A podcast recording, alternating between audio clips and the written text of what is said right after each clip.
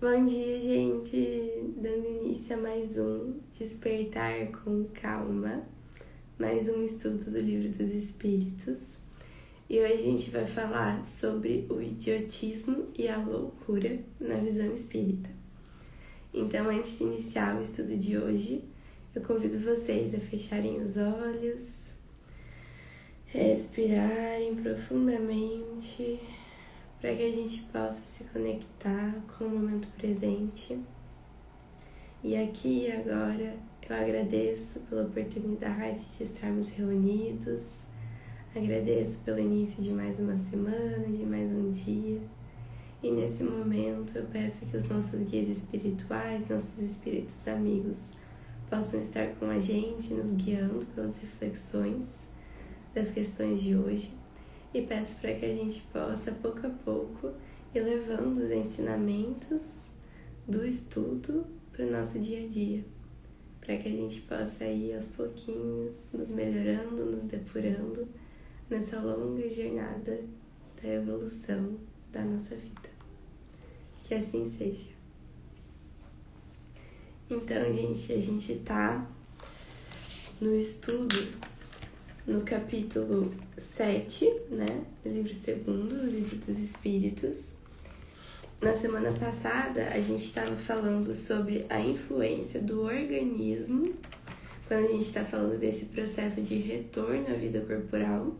E aí hoje a gente vai entrar na parte em que Kardec questiona sobre o idiotismo e a loucura, começando pela questão 371 em que Kardec questiona: tem fundamento a opinião segundo a qual os cretinos e os idiotas têm uma alma de natureza inferior? E os espíritos respondem: não.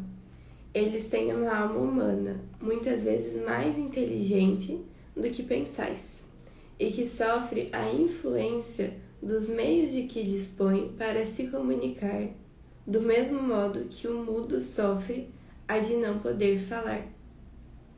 Então, só para a gente entender esses termos que o Kardec está utilizando quando ele está falando sobre o cretinismo, sobre o idiotismo e a loucura, ele está falando sobre, não, não vulgarmente, né? Não igual a gente usa às vezes essas expressões, ah, tal pessoa é idiota ou tal pessoa é louca.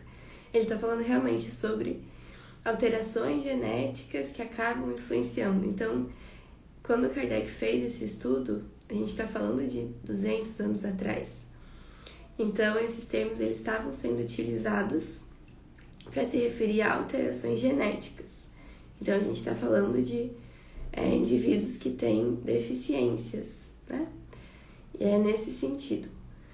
Então, ele questiona se esses indivíduos, né, com uma deficiência intelectual, com um déficit intelectual, se eles teriam uma alma inferior à nossa. E eles respondem que não, que o que acontece é que eles têm uma alma humana, então existe ali um espírito encarnado, assim como no corpo de qualquer humano. O que acontece é que ele sofre a, sofre a influência da insuficiência dos meios que dispõe para se comunicar, do mesmo modo que o mudo sofre a de não poder falar. Então veja só, a gente estava estudando isso no estudo passado. O que acontece? Nós somos seres espirituais, essa é a nossa essência verdadeira.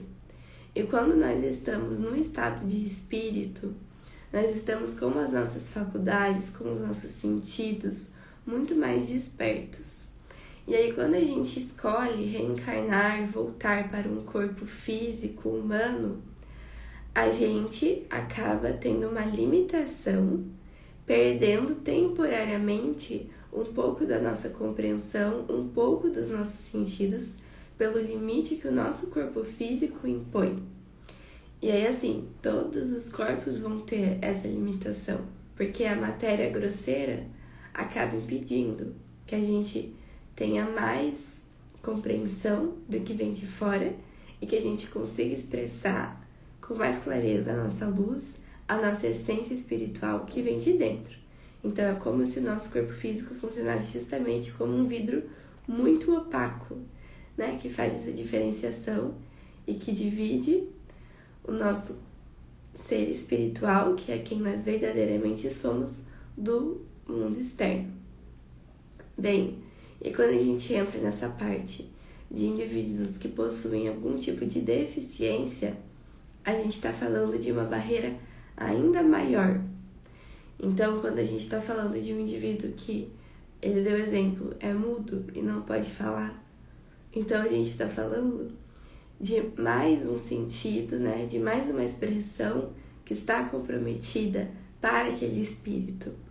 E aí a gente retorna para aquele ponto de que nada, nada, nada acontece por acaso.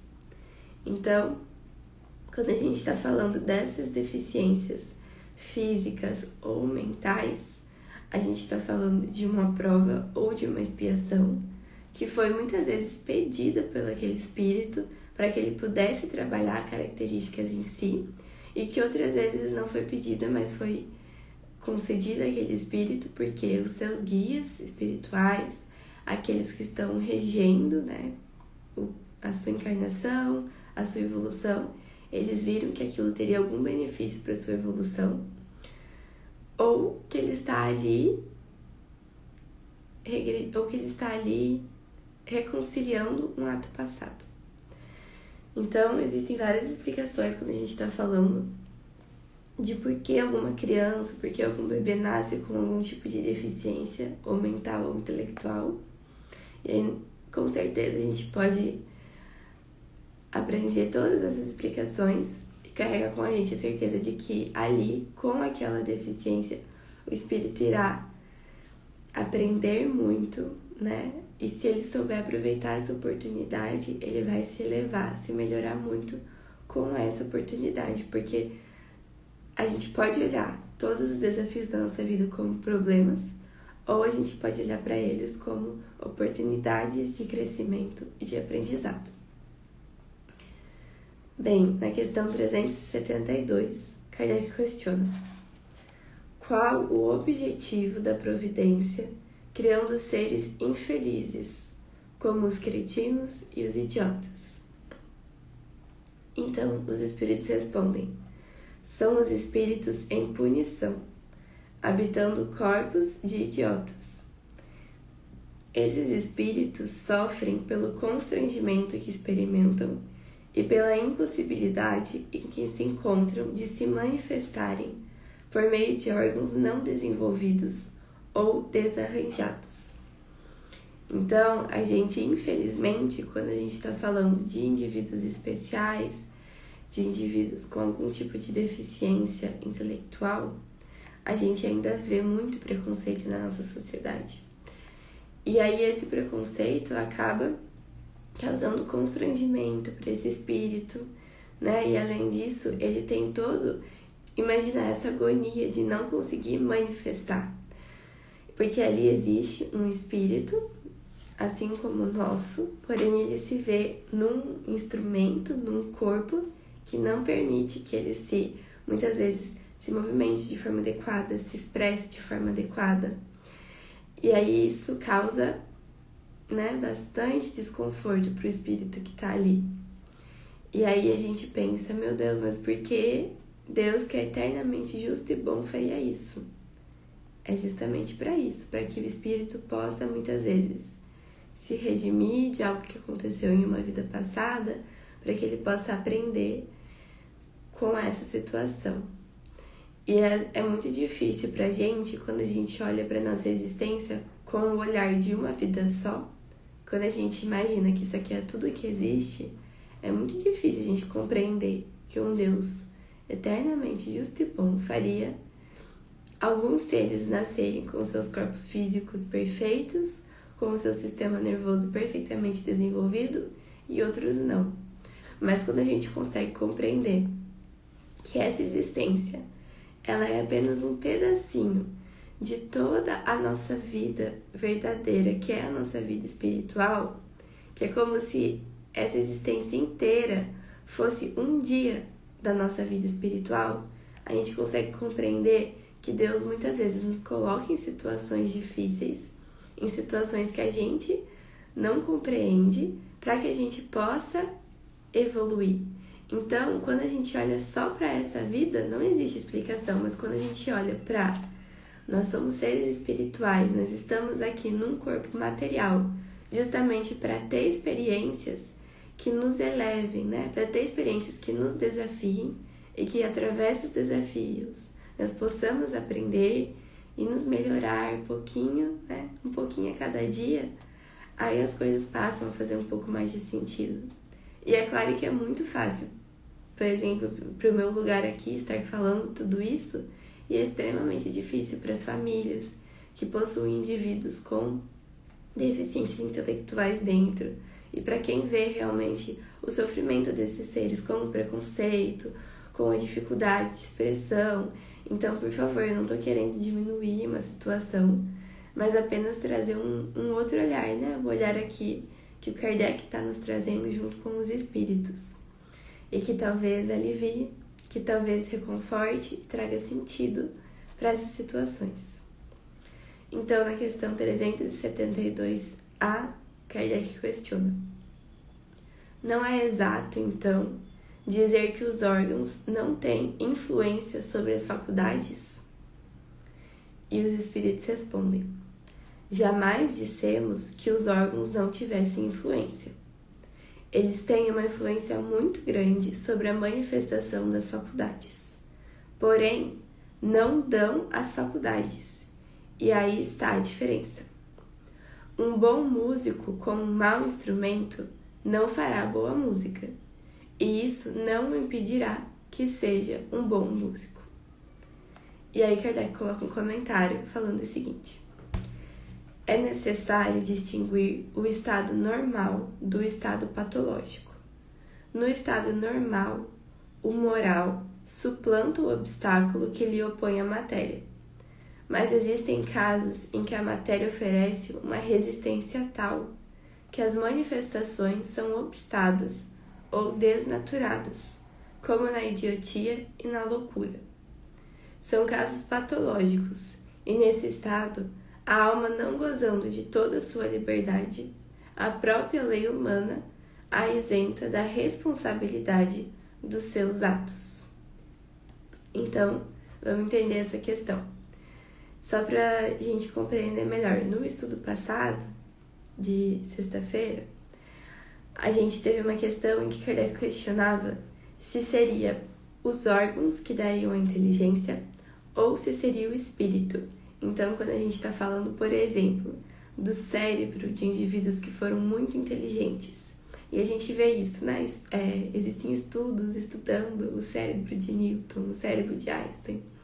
Então, assim, é o órgão que influencia o espírito ou é o espírito que influencia na formação do órgão? E a gente vai ver a resposta dos espíritos lá naquela questão passada, de que é o espírito que influencia na formação de um órgão tão desenvolvido, e aí esse órgão vai auxiliar numa melhor expressão daquele espírito. Então, a gente vê que não é o contrário. Não é graças ao cérebro que aquela pessoa é inteligente, que aquele espírito é inteligente, não. É o fato daquele espírito ser muito desenvolvido intelectualmente que possibilitou para ele estar né, em um corpo com os seus órgãos, com o seu sistema nervoso todo muito bem desenvolvido, para que ele conseguisse expressar essa inteligência. Agora, isso não quer dizer que os órgãos não influenciem no espírito. Então, ele fala: é claro que influenciam, afinal, eles nos impõem uma resistência, eles nos impõem uma influência.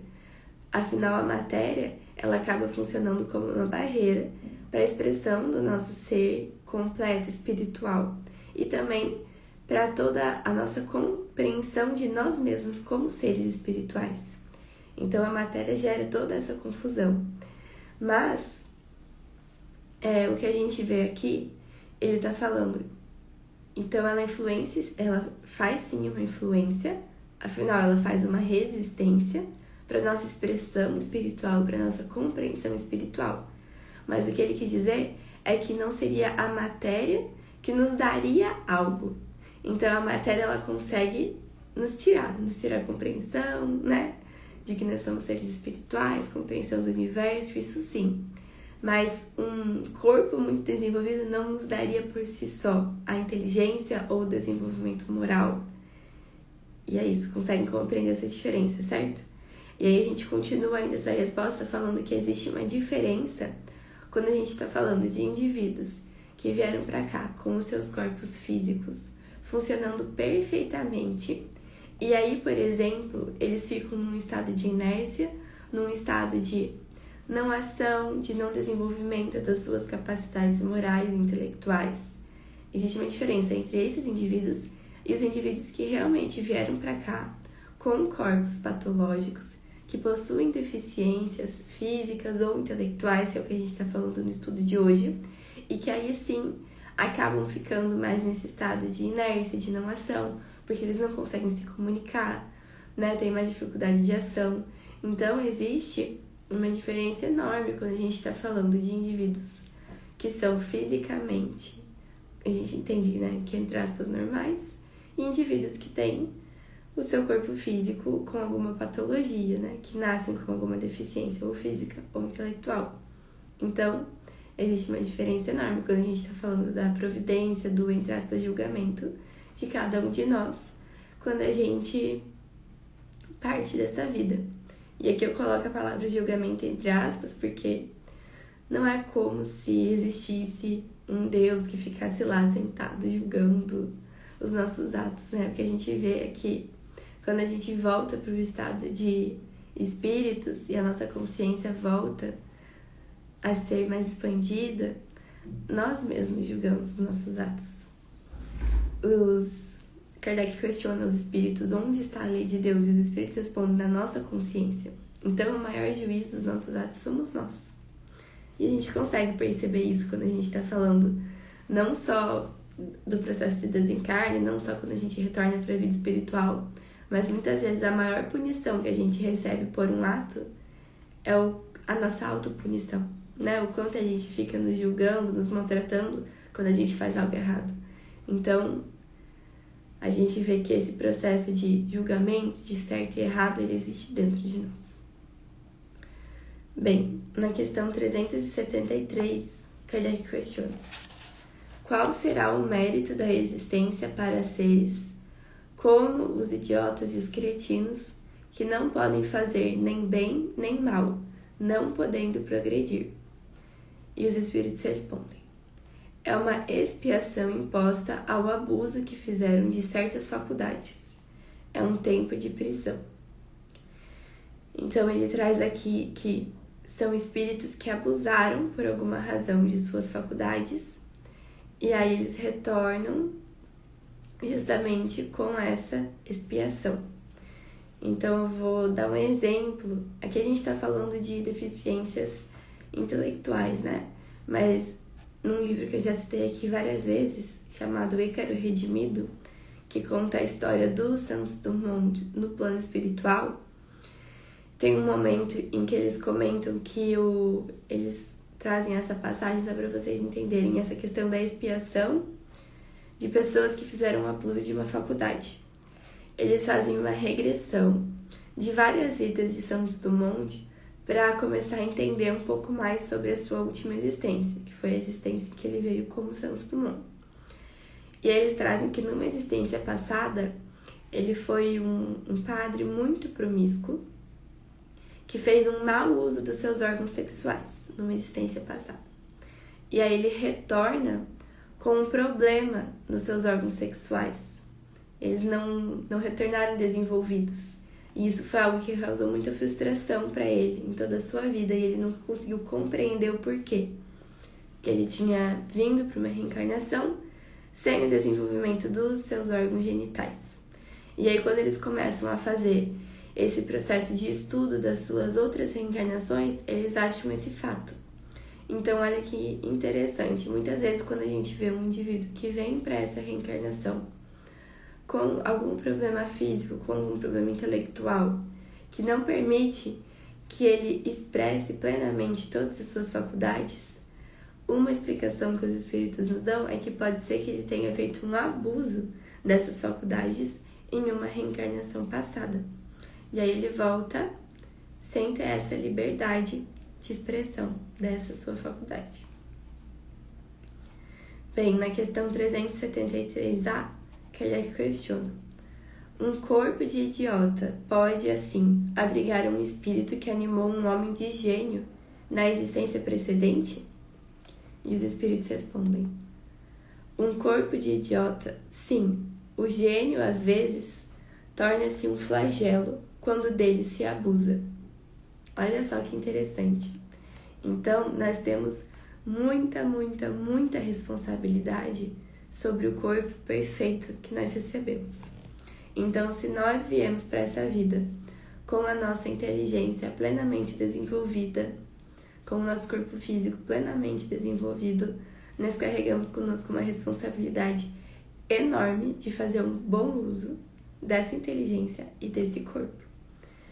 E se a gente não fizer um bom uso, a gente corre o risco de, numa próxima reencarnação, vir sem essas faculdades. Então, que a gente utilize esse instrumento que nos foi que a gente recebeu para o bem. E por fim, Kardec coloca um comentário falando o seguinte: a superioridade moral não está sempre em razão da superioridade intelectual. E os maiores gênios podem ter muito a espiar. Daí resulta frequentemente para eles uma existência inferior à que tiveram e uma causa de sofrimentos. Os entraves que o espírito experimenta em suas manifestações lhe são como as correntes que comprimem os movimentos de um homem vigoroso. Pode-se dizer que o cretino e o idiota são estropiados pelo cérebro, como o é como o é o coxo pelas pernas e o cego pelos olhos. Bem, e assim então a gente encerra o estudo de hoje. Amanhã a gente continua pela questão 374. E eu desejo uma ótima semana pra gente, muito iluminada, muito protegida, e que a gente possa ir pouco a pouco expandindo o nosso olhar para além dessa reencarnação porque assim a gente consegue encontrar muito mais sentido no que a gente vê nessa vida terrena. Um beijo, gente, até amanhã.